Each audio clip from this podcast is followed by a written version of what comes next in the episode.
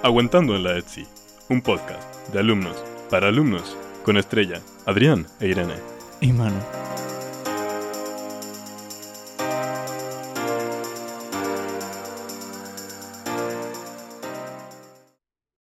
Hola, soy Antonio Barrientos de la Universidad Politécnica de Madrid. Y yo soy Adrián del podcast de Aguantando en la Etsy y estamos aquí también con Manu, Irene y Estrella. Hola. Hola. Capítulo muy especial. Sí, por primera vez tenemos a un profesor en nuestras filas. Bueno, Eh, bueno, ya veremos qué pasa. Antonio Barrientos. ¿Cómo estás? Pues bien, eh, vamos a decir, halagado por estar aquí, invitado por vosotros y bueno, pues dispuesto a, a intentar eh, contribuir a que los estudiantes de la escuela que os escuchan, que espero que sean muchos, pues lleven estas cosas un poquito mejor. Tengo que, yo te- me acuerdo cuando pensamos en, en invitarte a ti, que los nervios de decirle, Adrián, escríbele. a ver qué dice. Pero ¿por qué tenéis, tenéis una especie de, de, no sé decir temor o de... eh, está bien haya, como en todas las personas, un respeto, pero no un distanciamiento. O sea, no pasa nada por recibir un correo y por dirigirse... Aparte, Adrián siempre ha sido muy correcto cuando me envía correos, o sea que sin ningún problema. Sí, sí. Confiábamos en Adrián en que fuera muy correcto. Pero bueno, siempre da nervios, ¿no? Pone- Sobre todo cuando no son cosas relacionadas con una asignatura concretamente, sino con cosas como, por ejemplo, invitarte al podcast, ¿no? Eh, entonces, bueno, gracias por venir, la verdad, que es un honor. Gracias a vosotros, ya os digo. Bueno, también decir que desde que anunciamos que ibas a venir eh, ha habido una avalancha de peticiones. Ah, pero lo Sí. habéis anunciado. Eh, bueno, esto es todo ficticio lo que estoy diciendo. Ah, vale, vale. Ah, no, como vienes de la COPE, pues no sé lo que ocurre por ahí. Ha habido una avalancha de peticiones porque la gente está pidiendo que se suban vídeos de la segunda parte de Automática. Ya, ya, ya. ya. Bueno, ya, ya alguna vez que alguien me lo ha pedido con frecuencia he explicado por qué es más complicado subir vídeos de la segunda parte de automática. De todas maneras hay alguno, ¿eh? Tres o cuatro. Sí, el de el famoso ejercicio de 1917. Así es, eso. De todas maneras, eh, sin prometer nada, dentro de... Llevamos ya dos años, eh, pero bueno, eh, espero que haya una colección de problemas de, de, de ese Bueno, queda, queda prometido. que la prometo. Eh, bueno, pues yo teníamos pensado un, un guion eh, y nada, pues era empezar un poco hablando de, pues, cómo fue, o sea, cómo fue, cómo tú entraste en la universidad, ¿no? Como profesor, porque estuvimos hablando el otro día que tú saliste de, no, me suena, me suena que comentaste que saliste de estudiante y empezaste, ¿no? Como profesor o como asociado en la universidad. Sí, bueno, igual no es exactamente tal como dices, pero el, el grueso sí. Es decir, efectivamente, yo acabé la carrera, según la acabé tuve la opción de quedarme a hacer la tesis, eh, un poco continuando lo que había hecho en el trabajo fin de, bueno, que era el proyecto fin de carrera entonces, y, bueno, pues acababa la tesis, no recuerdo si hubo un año o unos meses un poco en el aire sin, sin, sin tener eh, un contrato, y luego ya me salió un contrato de interino, ¿vale? Y luego ya, de, luego un tiempo después ya de titular. ¿Qué, qué carrera estudiaste? Pues la que entonces era la que ahora es la vuestra, o sea, ingeniería industrial, especialidad de automática electrónica, de plan de seis años, pero la misma. Yo lo que he visto en internet, no sé si es verdad que luego hiciste ingeniería biomédica. Sí, eso fue por, por amor al arte, ¿no? Eh, fue hace el año 2000 o por ahí. Hice un máster en ingeniería biomédica, sí. Ah, fue un máster. Sí, bueno, era un curso de posgrado y con, eh, no me acuerdo si eran, no sé, fueron 90 créditos o no me acuerdo el número de créditos ya, porque tampoco entonces se contaban los créditos, pero fue un tema, digamos, un poco complementario. ¿Y, y te, te surgió la idea porque en el laboratorio, en la UPM, quisiste enfocarte hacia lo bi- biomédico o, o simplemente es algo que siempre te había interesado? Yo creo que hay una parte de curiosidad general.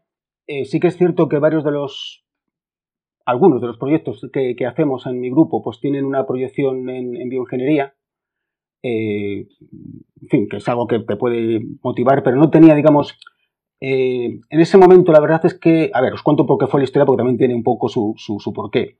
Estábamos haciendo algún proyecto con médicos, en ese momento, un tema de- del, del medir el temblor del Parkinson, cosas así, ¿no? Y por otro lado, a mí me llamaron para ser profesor de ese máster. Me llamaron como profesor de robótica para impartir algún módulo de robótica. Entonces vi el temario global del máster y dije, hombre, a mí me interesa no solamente como profesor, sino como alumno. Entonces me matriculé en, en el máster también. ¿Te imaginas estar de alumno en un, de alumno en un máster, estar sentado al lado de un señor y de repente toca automática y el señor se levanta? Bienvenidos. No, pero escuche. Bienvenidos a automática. Es que en ese máster todos eran. Ten en cuenta que entonces no estaba Bolonia, ¿vale? Entonces la mayor parte de la gente era ya te ayuda, ¿eh? O sea, no, no eran recién titulados. Eran personas que ya estaban trabajando y demás. Entonces yo no desintonaba ni como alumno ni como profesor, tenía la misma edad que todos. O sea, no, no era una cosa rara. Bueno, yo creo. Sí. No, bueno, termina, termina y digo. No, que, que digo que, que, tampoco fueron tantas clases de robótica. Al final no sé si fueron dos o tres días lo que se dio robótica. Que a mí me recuerda, no sé si se habrá hecho, pero por edad yo creo que Pablo Garrido empezó a dar clase mientras sus compañeros estaban todavía recibiendo el grado. ¿eh? Eso lo tiene que contar Pablo, pero es correcto. Sí, sí, pues un poco es un poco eso, que, que te levantas y das tú la clase al... Bueno, yo creo que la escuela tiene un, marco más formal que aquel máster, que además eh, pues era el primer año que se impartía y era un poco más, digamos, no había la, no eran los máster de ahora, o sea, era cuando aún el máster era un título un poco, eh, es un máster oficial, con su titulación y demás, pero no es como ahora que haces estudios de grado y máster. Claro. Sí, que era una cosa más extra, ¿no? No, no una continuación natural de los grados, a lo mejor. Efectivamente. Ha mencionado hace nada que el famosísimo Plan Bolonia eh, lleva usted, o sea, lleva, eh, llevas dando eh, clases de los años 80 y no sé si nos podrías dar así una, un poco un cuadro de cómo ha ido cambiando de grado eh, conforme han pasado los años. ¿Es más difícil, es más fácil? Eh, bueno, eso es muy, o sea, si es más fácil o difícil es una cosa muy relativa, ¿no? Sí, muy subjetiva. Yo creo que ahora, desde el plan Bolonia, eh, se tiene un marcaje más continuo. O sea, se está día a día, se os está persiguiendo y de día a día se os está eh, marcando qué es lo que tenéis que hacer esa semana o esa quincena. Es decir, cuando estábamos en el plan antiguo, en el plan 2000, pues había, yo creo que cuando yo estudié, creo que llegaba a haber tres parciales. O sea, había tres momentos de exámenes y en medio no había nada. Con lo cual, eh, era razonable, ¿eh? no voy a decir frecuente, pero no era extraño el que alguien pues no estuviese con la asignatura hasta poco antes de, bueno, semanas antes del examen. Es decir, no había como ahora, mira, es que cada dos semanas tengo un examen de esta asignatura. Entonces, en ese sentido, yo creo que ahora es más fácil, no voy a decir que sea más fácil, o sea, que haya que trabajar menos, pero que es más garante el que se pueda aprobar, porque, digamos, lo llevas al día. Eh, en cuanto a si fuera más difícil, en, eh, digamos, los contenidos, pues como ya sabéis, hay asignaturas que son difíciles de per se. ¿eh? Eh, no porque sean difíciles el contenido, sino porque se hacen difíciles. Y eso también existía. Y en, cuanto a volumen, por ejemplo, carga de trabajo. Eh, carga de trabajo. Sí, volumen de, de, temario, por ejemplo. Jolín, pues yo creo que yo no creo que haya una diferencia. Sí que es cierto que tampoco lo sé, tampoco lo he medido de una manera, digamos, que lo pueda decir con, con seguridad, ¿no? Pero creo que hay más, más asignaturas, más contenidos, pero puede ser que se profundice menos. Si me fijo en las que eh, tienen que ver más con mi área, daros cuenta que yo cuando estudié tenía primero, segundo y tercero eran las generalistas, luego a partir del cuarto yo tenía especialidad, cuarto, quinto y sexto de especialidad. Pero es que podéis decir, bueno, ahora también tenemos cuarto y el máster, que son dos años, tres años de especialidad, ¿no? Pero es que ahora en el máster tenéis un primer curso de máster que es máster de ingeniería industrial, generalista. ¿eh? Nosotros a partir del cuarto casi todas, no todas, todas, pero casi todas las asignaturas eran específicas de la especialidad. Entonces, si vosotros ahora en, nuestro área, ¿no? en, en especialidad automática, hay un cuatrimestre de potencia, yo igual tenía un curso completo de potencia. Las asignaturas que yo tenía de control, de regulación automática, dinámica de sistemas, eran tres años enteros. O sea, cuando digo enteros es que no un cuatrimestre, sino eran, pues yo creo que regulación, o sea, la primera eran cuatro horas a la semana, me parece, el quinto creo que eran tres horas, era bastante más de horario. Y como profesor, eh, ¿ha cambiado mucho la relación alumno-profesor con el cambio de, quiero decir, cambio de modalidad, por ejemplo? Si a lo mejor con Bolonia es más cercano o conoces más a la gente porque a lo mejor hay más trabajos o más exposiciones. A ver, teniendo en cuenta que no hay COVID, porque ahora con el COVID... Sí, por supuesto, por supuesto. A ver, entrada cambió la sociedad, ¿vale? Y eso ya también marca, ¿vale? O sea, que no solamente es que haya cambiado la, relación profesor-alumno, sino también en general la sociedad. Y luego también hay eh, casos particulares. O sea, yo recuerdo de estar en primero, cuando entré en primero, eh, la escuela estaba, bueno, la sociedad estaba muy revuelta con tema de, o sea, pues corríamos delante de los grises y esas cosas que, que se hacían en aquella época, ¿no? De manifestarse y, salir corriendo por la escuela para no te pillasen. Y recuerdo en una ocasión, estaba el profesor de química eh, en la clase y cuando entramos los buses corriendo se oía un, ruido de carrera por los pasillos, o sea, un, temblor por la carrera. Entonces, pues claro, se, identificó que algo había pasado, que, que había carreras por la escuela. Creo que en ese momento estábamos en clase en una asamblea, entre comillas, ¿vale? O sea, hablando de temas no, no químicos. Yo recuerdo que el profesor cerró la puerta y llenó la pizarra, pero ah, en, un instante la llenó de fórmulas de química eh, para taparnos. Entonces, bueno, pues en ese caso ese profesor sí que tenía una relación, era joven, ¿eh? muy cercana. Hay otros profesores que daban la clase entera sentados, sin levantarse de, y no había ordenador, ¿eh? Que ahora mismo, claro, sentado está con el ordenador. No, no, no había ordenador. O sea, dictando ahí la, la materia. Yo, yo, creo que desconectaba directamente. Madre mía, ¿y, cómo, cómo, dictaba ecuaciones? No me acuerdo. Yo, vamos, es que no voy a decir el nombre, pero cualquiera de aquella época, si digo el profesor de química que daba la clase sentado, sabemos el, apodo que tenía, ¿no? Entonces, entonces eh, había de todo. Pero en general, en general, sí que creo que en este momento hay mucha más cercanía entre el profesor y alumno que entonces. Ahora es casi puntual el caso en el que al profesor tengas que tratar con un cierto distanciamiento. Siempre insisto que esto no implica falta de respeto. Pero hay mucha más facilidad para eh, interaccionar con el profesor y lo veo muy positivo. ¿no? no ya por vosotros, que por supuesto, sino también por nosotros. O sea, nos sentimos mucho más, por lo menos yo, mucho más identificado en mi profesión, en mi, actividad, teniendo esa facilidad. Es que me imagino a ese profesor diciendo, y aquí hacemos el desarrollo de no sé qué, que bueno, que chicos, es obvio, ¿no? Entonces ya lo hacéis en vuestra casa. Trivial. ¿Tú qué está, qué está pasando? Yo no lo recuerdo exactamente cómo lo hacía, pero ya digo que era un profesor que, no sé, no sé cómo lo hacía, pero daba la clase sentado. O sea, Bueno, aquí, bueno, una de, uno, una de química, eh, jo, parecía es una película muda, ¿eh? Porque hablaba tan bajito que no la veías, le veías mover los labios, pero, pero no oías nada. Eh, hay cualidades, eh, vamos a decir, innatas que pues, pues igual no tenemos por qué tener, porque claro, nosotros eh, como profesores de una universidad no tenemos una formación de profesores. Hay algunos cursos que nos pueden ayudar pues a implotar la voz, en fin, a, expresarte mejor, pero pues igual alguien tiene poca voz. Yo, por ejemplo, he tenido muchos años problemas de, de afonía, no, de afonía, no, de dolor de garganta fuerte, ¿no? Y las he pasado mal dando clases con, bueno, pues con un dolor de garganta enorme. Eh, yo no sé por qué fue, no sé si fue por el susto de que me tenía que casar, pero el año que me, el año que me casaba me quedé afónico durante muchos meses, ¿vale? Y, no recuerdo al final, bueno, poco a poco lo superé y tal, ¿no? El caso es que, eh, que bueno, vas a clase, no, sé si los que habéis sido alumnos míos, recuerdo algún curso que se cachondeaban de mí por los vagines, lo que pasa es que te enteras, que me pasaba el día comiendo caramelos. Y entonces, pues claro, los caramelos no es porque, porque era lo que me hacía falta para poder tener saliva en la garganta. de hecho, no es por nada, pero es que hay vídeos en los que también se le escucha comer caramelos. Ah, por supuesto. Sí. es que sí, sí. el papelillo. de hecho, nuestros oyentes no lo verán, pero aquí tengo una Juanola lista para ah. en todo momento tomarla. Entonces, bueno, exactamente.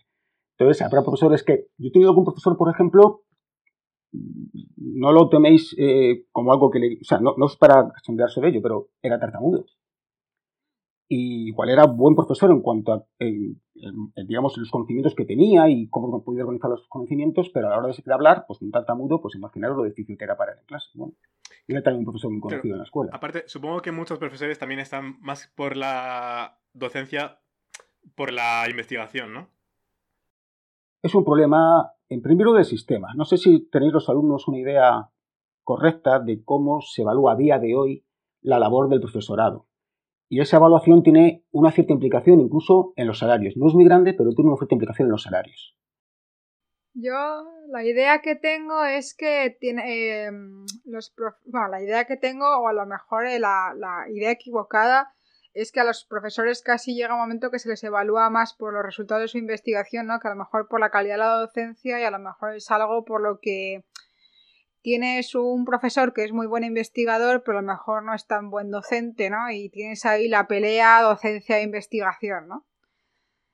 A ver, yo creo que eso que has dicho hay que, hay que aclararlo con los detalles. Es decir, hay dos, dos, dos aspectos que te evalúan, la docencia y la investigación. La docencia te la evalúan cada cinco años y la investigación cada seis años. Es decir, cada cinco años tú puedes presentar tus argumentos para que te la evalúen y si es correcta, mensualmente tienes un plus de sueldo, ¿vale? Que le digo, no es que sea enorme, pero bueno, está ahí. Y por lo menos, eh, aunque no tenga un valor, eh, que lo tiene, ¿no? Aunque no tenga un valor económico, tiene un valor moral, si quieres. Porque además, esas evaluaciones después, cuando vas a solicitar algunas cosas, son importantes. Por ejemplo, para si pasas de profesor contratado a doctor a profesor titular, tienes que tener unos méritos. Si pasas de titular a catedrático, tienes que tener unos méritos. Entonces, la evaluación, el problema es que la evaluación investigadora está muy claro cómo se evalúa. Tú tienes que tener un número mínimo de publicaciones en revistas que estén catalogadas, en una lista que hay, que estén catalogadas en la zona alta. Esa revista, esa lista es pública y bueno, se llama está en el primer cuartil, pues más falta tres en el primer cuartil y ya tengo garantía de que me lo van a dar porque está escrito. La docencia no tiene eso establecido. Eh, de alguna manera tú pides, ahora han puesto lo de docencia, pero bueno, digamos, no está, no es tan cuantificable. Eh, y claro, resultado, pues la docencia se da materialmente de manera automática y la investigación no. Consecuencia, te esfuerzas en lo que te, en lo que te cuesta dar, lo que es automático, pues ¿para qué?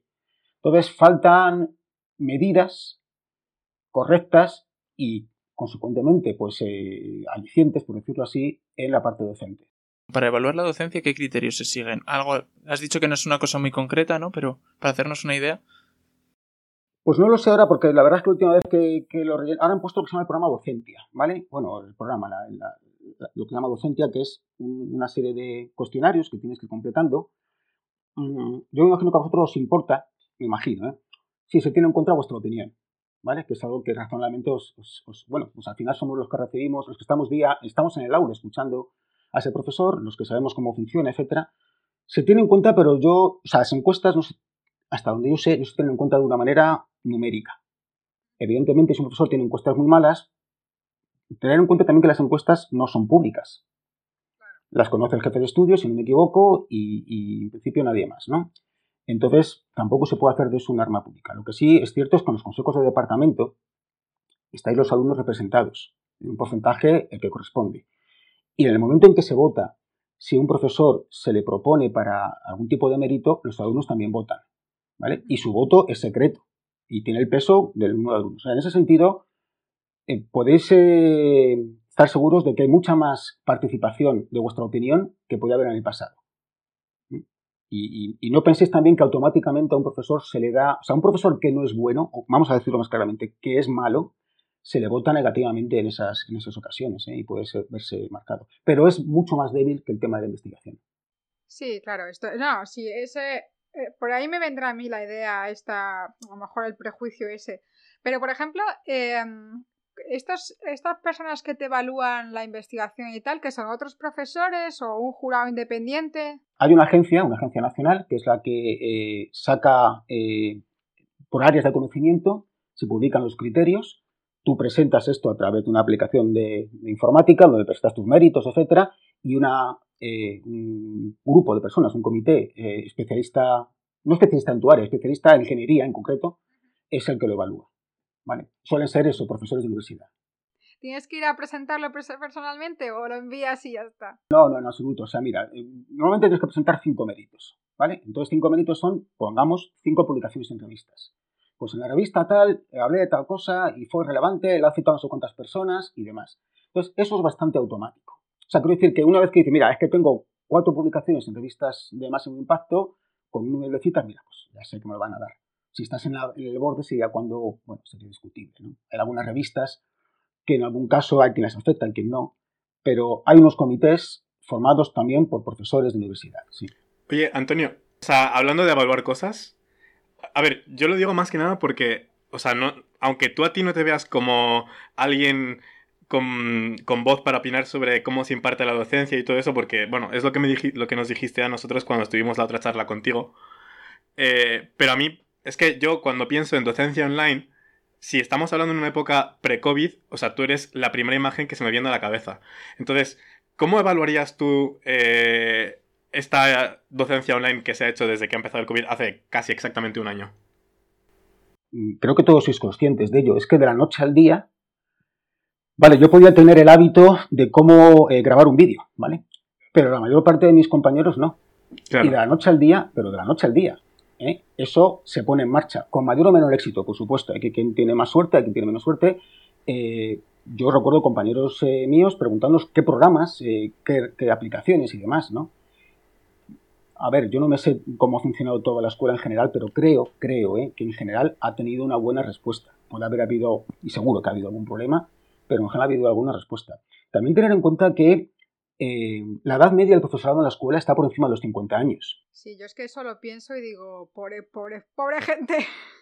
Y vale, somos ingenieros y no somos, digamos, gente de letra. Estamos acostumbrados dentro de un orden a manejar cierta tecnología, pero aún así eh, tenemos ciertas eh, restricciones y limitaciones. O sea, yo Discord sabía que era, pero nunca lo había usado. Eh, a mí me pilló, o sea, yo creo que nos, nos, nos, dieron la orden de confinamiento, no sé si fue un miércoles, me parece, de no había clases un miércoles y yo tenía clase el jueves. Y pues digo, ¿qué herramienta utilizo? Eh, de hoy para mañana para poder dar la clase. Entonces, pues desplegué una serie de opciones. Contacté con el delegado, le pedí un poco de ayuda para que me sirviese de, de sparring y tal, ¿no? Y entre otras cosas instalé Discord, pues porque igual pues, no me queda más remedio que hacerlo por Discord. Y probé, pues eso, preguntando a gente joven, herramientas que suele usar. Pues solemos usar Discord, que es muy frecuente, tal y cual. Y me puse unas cuantas. No, y además es buena idea usar Discord, porque no tienes que hacerte cuenta, me parece, para simplemente escuchar y eh, te dio una buena idea ahí. ¿Qué tal fue la primera experiencia? No, no usé Discord. Al final ya digo que desplegué varias opciones, o sea, porque no sabía cuál iba a ir. Entonces tenía una otra de reserva. Creo que al final usé Teams o Skype, no me acuerdo que fue lo primero que utilicé, la, primera clase. Fue bien, vamos, sí, creo que fue bien. ¿eh? Sí que debo de decir, un poco a título personal, que yo había, en ese momento había pillado el, la COVID, o sea, que estaba machacadete, estaba, estaba, ahí. Sí, sí, nosotros éramos alumnos. Ah, ¿estabas tú en ese momento en...? Sí, yo, Estrella, Adri, ah, no, Adri no. Yo y Estrella, yo creo, ¿no? ¿Pero estabas en esa clase en ese momento? Yo sí, el año pasado, en Dinámica Sistemas. ¿Pero en el T1? Sí, sí, sí. Ah, pues entonces, eh, bueno, pues vosotros diréis qué tal salió. Yo no recuerdo que saliese mal, ¿eh? pero igual, lo que sí recuerdo que acabé súper, súper fatigado, o sea, sí. para tirarme. A mí, a, mí me daba un poco de lástima porque digo, joder, pero sí, estabas mal, además lo comunicaste varias veces y además sabiendo ya si el material ya estaba preparado porque las, las grabaciones estaban. O sea que la verdad, de la que menos nos pudimos quejar fue, yo creo, Dinámica Sistemas porque ya estaba hecha la asignatura efectivamente lo que es la teoría estaba hecha, lo que yo normalmente preparo la clase es, vamos a decir, el guion de esa clase, o sea, en particular la teoría está vista, ¿qué actividades vamos a hacer? Entonces, lo que sí recuerdo que hice para la segunda clase, que ya sí que estaba totalmente pachasco y que no, no, podía mantener, eh, no podía estar hablando mucho tiempo seguido, fue ir grabando cachitos de clase y preparando ejercicios, y creo que os los puse para que lo hicieseis vosotros y sin hablar yo tanto poderlos eh, seguir.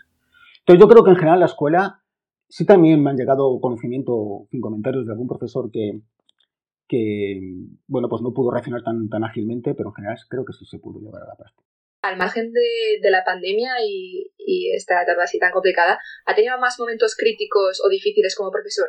Yo debo decir que estoy súper agradecido, esto que se dice la vida, porque la verdad es que llevo una vida de nubes. O sea, o sea, hombre, evidentemente algún día, a ver, cuando dices crítico suena muy terrible. Hay días que sales de clase y que ese día, entre comillas, duermes mal, porque sabes que te ha salido mal la clase, has hecho una pifia, joder, esto qué mal lo he hecho y tal, eh, qué desastre, y ese día pues duermes mal. Pero más allá de eso, eh, no he tenido ningún, ninguna, ningún problema, ninguna bronca, ninguna, ninguna cosa así. No. Es impresionante, la verdad. ¿eh? Después de tanto tiempo. Sí. La verdad es que sí. No, vosotros, es que yo creo que vivimos en unos mundos eh, en dos planos, ¿verdad? Y que no, no, no hay un agujero de gusano eh, que los conecte, ¿no? Porque vamos a ver, eh, la primera clase, por lo menos para mí, ¿eh? La primera clase de un, en este caso de un cuatrimestre, yo estoy muy nervioso porque si no consigues enganchar con la audiencia, con vosotros, mm, ya el curso va a ir mal. Entonces es muy importante conseguir conectar con vosotros, el que confiéis en el profesor, el que el profesor entienda en este caso voy con esa predisposición, ¿no? Entiendo cuál es su función dentro del grupo y si no se engancha, imaginar ya puede ser todo un desastre. Entonces, sigue habiendo nervio. Perfecta analogía con nosotros en el podcast, ¿eh? que el, primer episodio estábamos como, joder, ¿funcionará? ¿No funcionará? ¿Cuánta gente nos escuchará? ¿Seguirán escuchándonos para el siguiente episodio? Claro. Pues aquí, efectivamente, o sea, eh, eh, y luego eso se relaja un poco, ¿no? Porque ya un poco, pues, pero luego también, cuando el curso va acabando, que siempre se sabe que empieza a haber muchas bajas en asistencia a clase, de nuevo tienes una cierta bajada de moral, ¿no? Porque ya asumes, dice, bueno, es que es la primavera, que ya la gente pues no quiere venir a clase o que tiene muchos trabajos que entregar. Suele ser lo segundo, ¿eh? Que en plan, estoy que no puedo con la vida, eh, necesito estar, eh, no puedo ir a clase no porque no me guste, sino porque necesito horas en el día, horas. Sí, digamos, eso es lo que queremos pensar, pero también queda el pensar, bueno, les engañé la primera clase eh, y con eso aguanté tantas, pero ya no se creen mi historia, no se creen que lo que les cuento es interesante y no vienen. Entonces, ya digo que, a ver, cada profesor vivirá la clase de su manera, pero para mí cada clase es una especie de función de teatro que he tenido que ensayar, que preparar y intentar no equivocarme. Y si me sale algo mal, pues, pues sales un poco, pues compungido. A mí me gustaría hacer un apunte eh, con respecto a lo que estábamos hablando antes de, de toda la docencia online y todo eso. quería sacar una cosa positiva. Eh, y es que, bueno, al principio hubo un poco de caos en cuanto a qué plataforma íbamos a utilizar para las clases, que si Skype empresarial, que si Teams, que si Zoom al final, por lo, o sea, lo bueno es que todos nos unificamos y casi todas las clases este, este, año están siendo en Teams, ¿no? Y eso yo creo que es bueno. Y también creo que se ha trasladado un poco a las plataformas en las que se subía el contenido de las asignaturas, que es que yo me acuerdo estar, pues que a lo mejor había una eh, asignatura que tenía su, su página, luego estaba Moodle, luego estaba la web.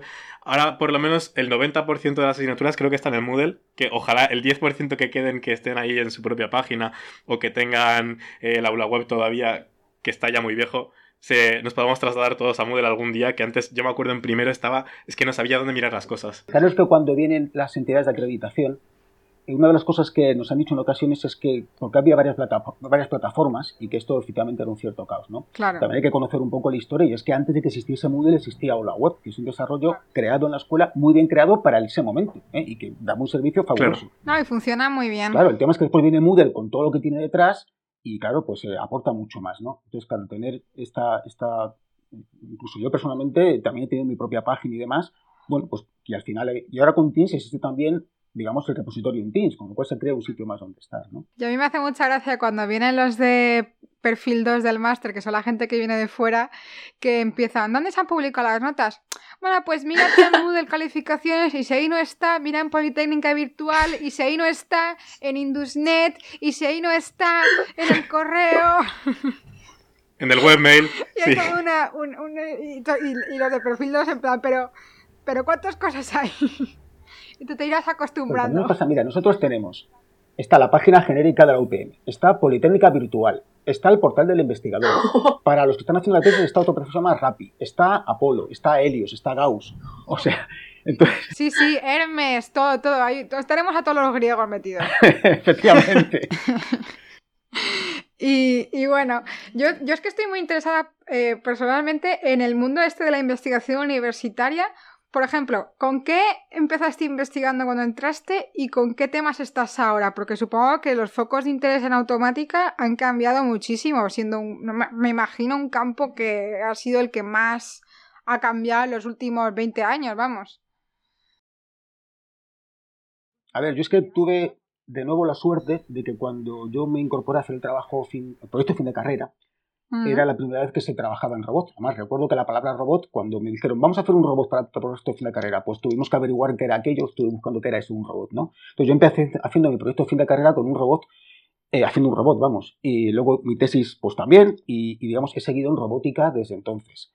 ¿Qué tipo de robot hiciste en tu TFG? Eh, pues en mi TFG hice el robot más básico con perfiles de aluminio y motores de eh, parabrisas de coche. y cables de ah, bicicleta. Pero aquello era, era, era bárbaro, aquello. O sea, digo que fuimos eh, a buscar, pues eso, los motores de, de, no, de levalunas de un coche, eh, en fin, muy artesanal, y luego el control, eso sí, el control no había entonces los micros de hora. Para que os hagáis una idea, un poco en plan batallita. El trabajo, proyecto fin de canal empecé en cuarto, cuarto, quinto y sexto, tres años, no los seis meses que tenéis ahora, ¿vale? Creo que me tiré un año entero porque trabajamos con un microprocesador que era el Z80, que era un micro de 8 bits, que las operaciones se programaban en ensamblador, o sea, carga en el acumulador, súmale el registro no sé qué, etc. Entonces me tiré como un año entero para conseguir que mi micro hiciese un arco tangente. Me hacía falta hacer arcos tangentes. Entonces me tiré un año para que hiciese un arco tangente, porque había primero que enseñar a multiplicar, después que hacer interpolaciones, etc. Entonces, bueno, pues era, otro, otro esquema de, cómo se investigaba. Eh, esto ha ido cambiando mucho. En los últimos eh, ocho años o por ahí han aparecido herramientas para desarrollar en la robótica que aceleran mucho eh, todo el desarrollo de software. Hay sistemas, hay frameworks, o sea, hay, hay software ya preparado para que te facilite mucho el desarrollo de robótica. Entonces, pero la robótica ha ido creciendo y nosotros tuvimos la suerte de estar allí el, pues yo no sé si mi tesis fue la segunda que se leyó en España en robótica. Entonces, pues tienes la suerte de estar en el momento adecuado, en el sitio adecuado. Es como ocurrió con el libro de fundamentos de robótica, que claro, pues es que era el único libro que había en español en ese momento. Entonces, pues claro, es fácil que tengáis éxito. Si no hay otro, pues...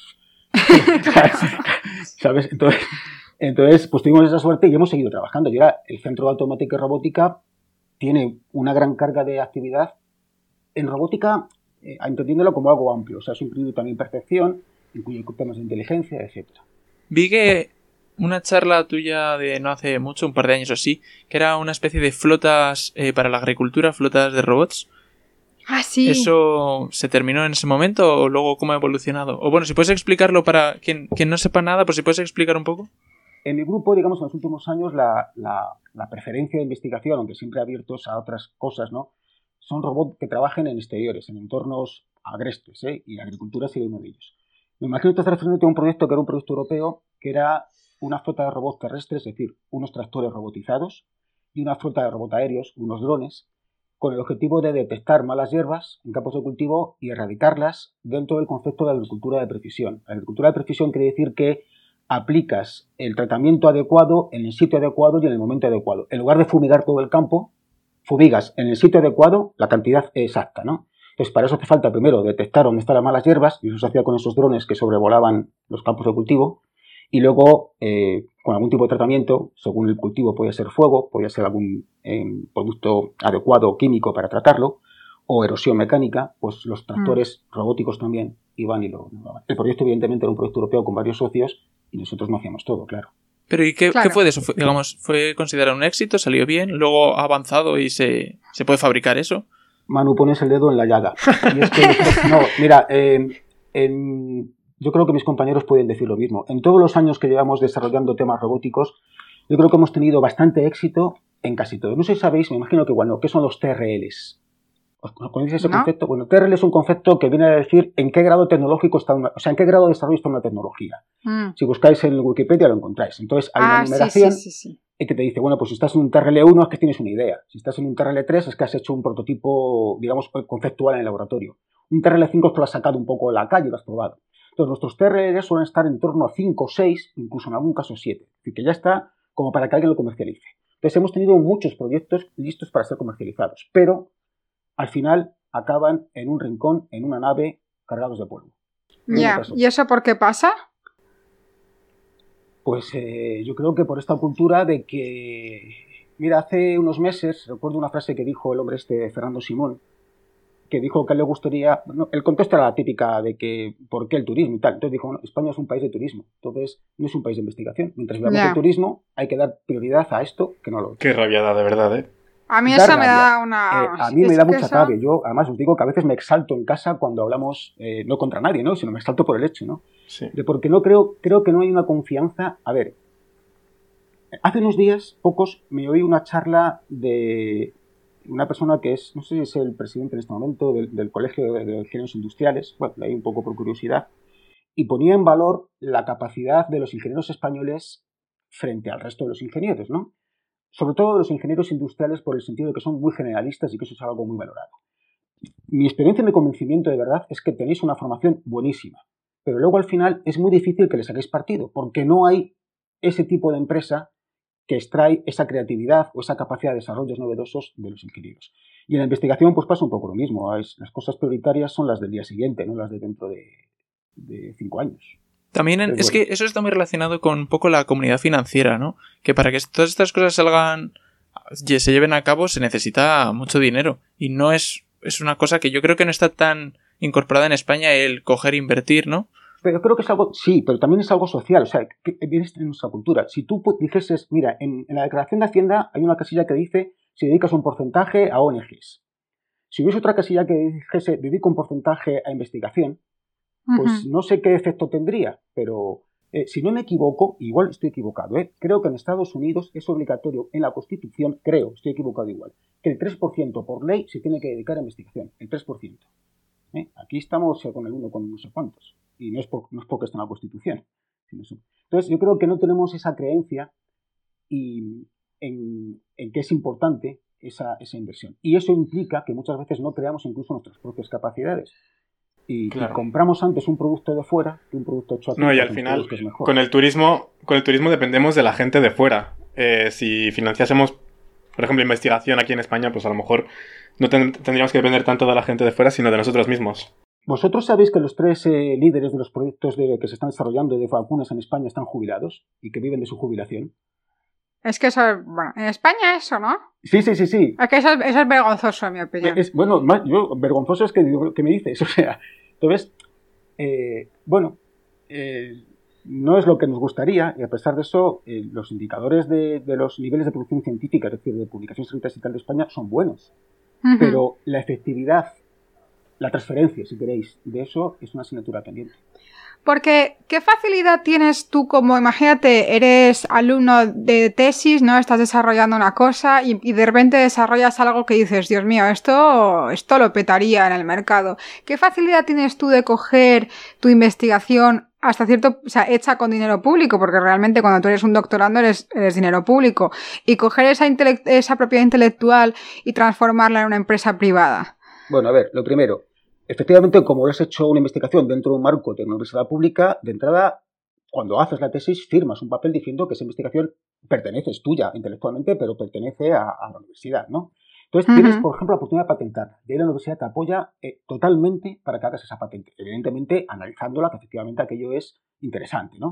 Pero te hacen, eso tiene un coste, y ellos te lo, te lo financian y te ayudan, te asesoran, en fin, invierten en ello. Eso es lo primero, igual que desde aquí tienes una idea que lo peta.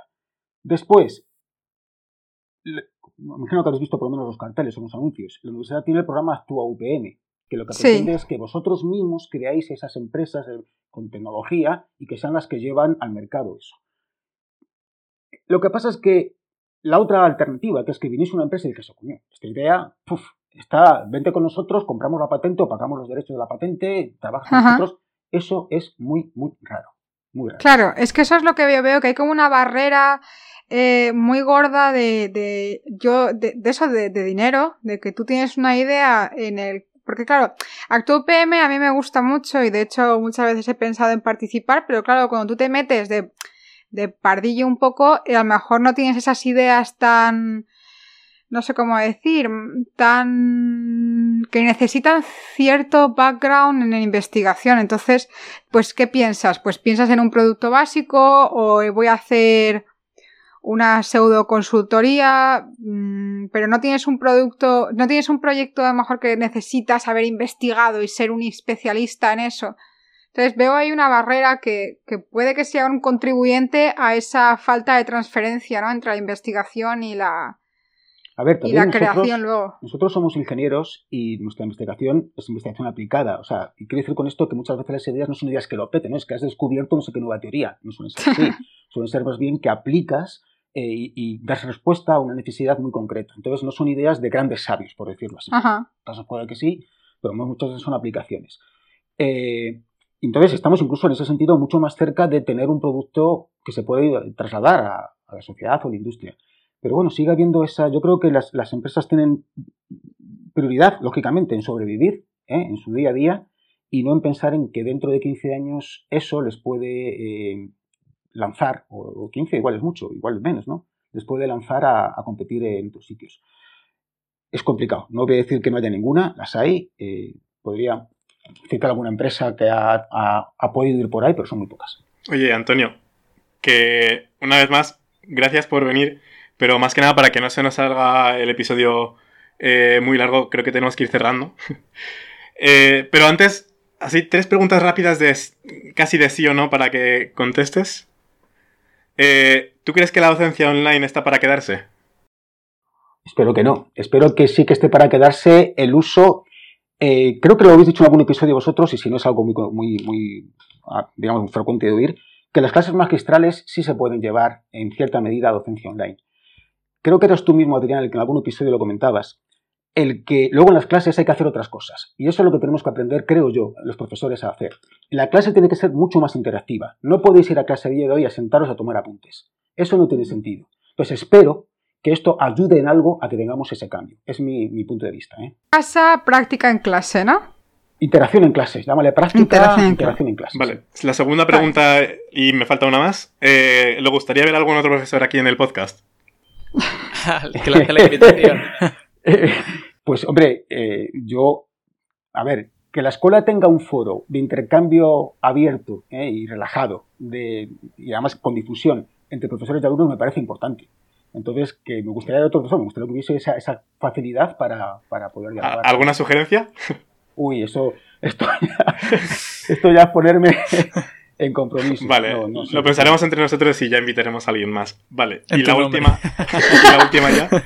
Eh, ¿Hay algo que le gustaría decirle a la gente de la escuela, a los alumnos? ¿Algún mensaje de esperanza? Joder. No os desaniméis. Joder, la verdad. ¿Algún Pero- consejo? Pero, pero antes, y aunque os parezca irónico, os diría, ¿y por qué no al director de la escuela? Ojo. También. ¿Eh? Que es una persona además por- muy a capaz, por el muy pez gordo. cercana. No, aparte que es una persona muy, muy, muy, muy, muy asequible, o sea, no es una persona distante, ni mucho menos, todo lo contrario, ¿vale? Entonces puede ser un- una buena. Bueno, entonces, algo que, algunas palabras de ánimo.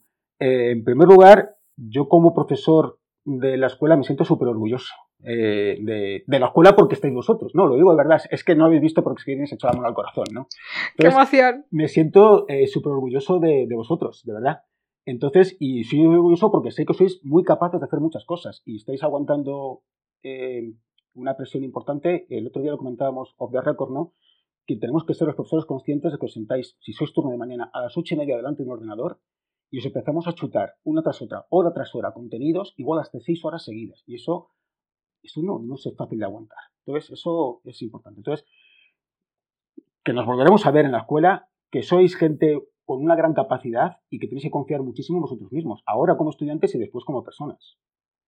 ¿Mm? Ujú. Maravilloso. Y que vosotros además sois gente que, a nos, por lo menos a mí, eh, mira, eh, esto va, pa- va por Manu. En, en una, en una de las de las de los podcasts hablabas del merchandising de los profesores, ¿vale? No, Sí, no eso. tenéis vídeo, pero ¿qué os parece esto? eh? ¡Ojo! Eso es. Al primero Bueno, que responde las preguntas del test. Antonio está, Antonio está enseñando la mascarilla. Oye, Madre mía, ma- mascarilla Antonio y taza, ¿eh? Eh, esa- no, digo, es un poco. promo- Quiero decir que tiene también un poquito de sentido de humor, Sí. hay que ser un poquito más cercano, hay que romper eh, el frío y hay que tener en cuenta que vamos juntos en esto. Qué bonito. Ay. Pues sí, pues muchas gracias, Muchas por, gracias. eh, por venir al podcast. Vamos, yo me pegaría hablando contigo media tarde, pero obviamente tenemos límites de li- límites temporales. Sí. Pues yo muy, muy, muy agradecido de que me hayáis inventado, e invitado. No- espero no haber dicho ninguna en fin, cosa, eh, vamos a decir, eh, sensible o Nah. problemática. Eh, Has sido muy prudente. No, no, bueno, aparte de prudente, bueno, tampoco has hecho preguntas que, sean muy, muy incómodas. sí. Pero bueno, yo creo que sí que, como decía antes, el que tengamos oportunidades de... Yo, por ejemplo, os conozco eh, como podcast porque procuro buscar información sobre los alumnos, o sea, procuro saber en qué pensáis, de qué habláis, eh, cómo sentís, porque me es, me es relevante a la hora de, de poder eh, interaccionar con vosotros. Entonces, haciendo esto me encontré con el podcast, ¿no? Entonces, creo que es Pues importante que tengamos estas oportunidades de, de conocer un poco digamos, quitando la barrera de la pizarra y, de- y del estrado, pues cómo, cómo funcionamos cada uno. Pues muy bien. Pues a ver si más gente nos encuentra también como tú. Muchas gracias, de verdad, ¿eh? Ha sido un placer increíble tenerte. Sí, A sí, también, Sí. verdad. Bueno, pues ya está. Entonces terminamos diciendo que Que muchas Eh, gracias a, gracias, eso, gracias a todos los que nos escuchen. Y bueno, y el, ca- y el nuevo número de agua, si no está al caer, habrá caído ya para cuando este capítulo salga a la luz. Efectivamente. O sea que todo el mundo a leerlo. Pues nada, besitos, a cuidarse Hasta luego.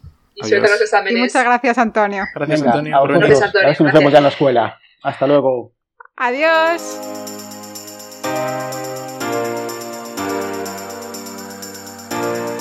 Si te ha gustado este podcast, compártelo. Y si quieres estar atento a todas nuestras novedades y no perderte ninguno de nuestros episodios, síguenos en nuestras redes sociales.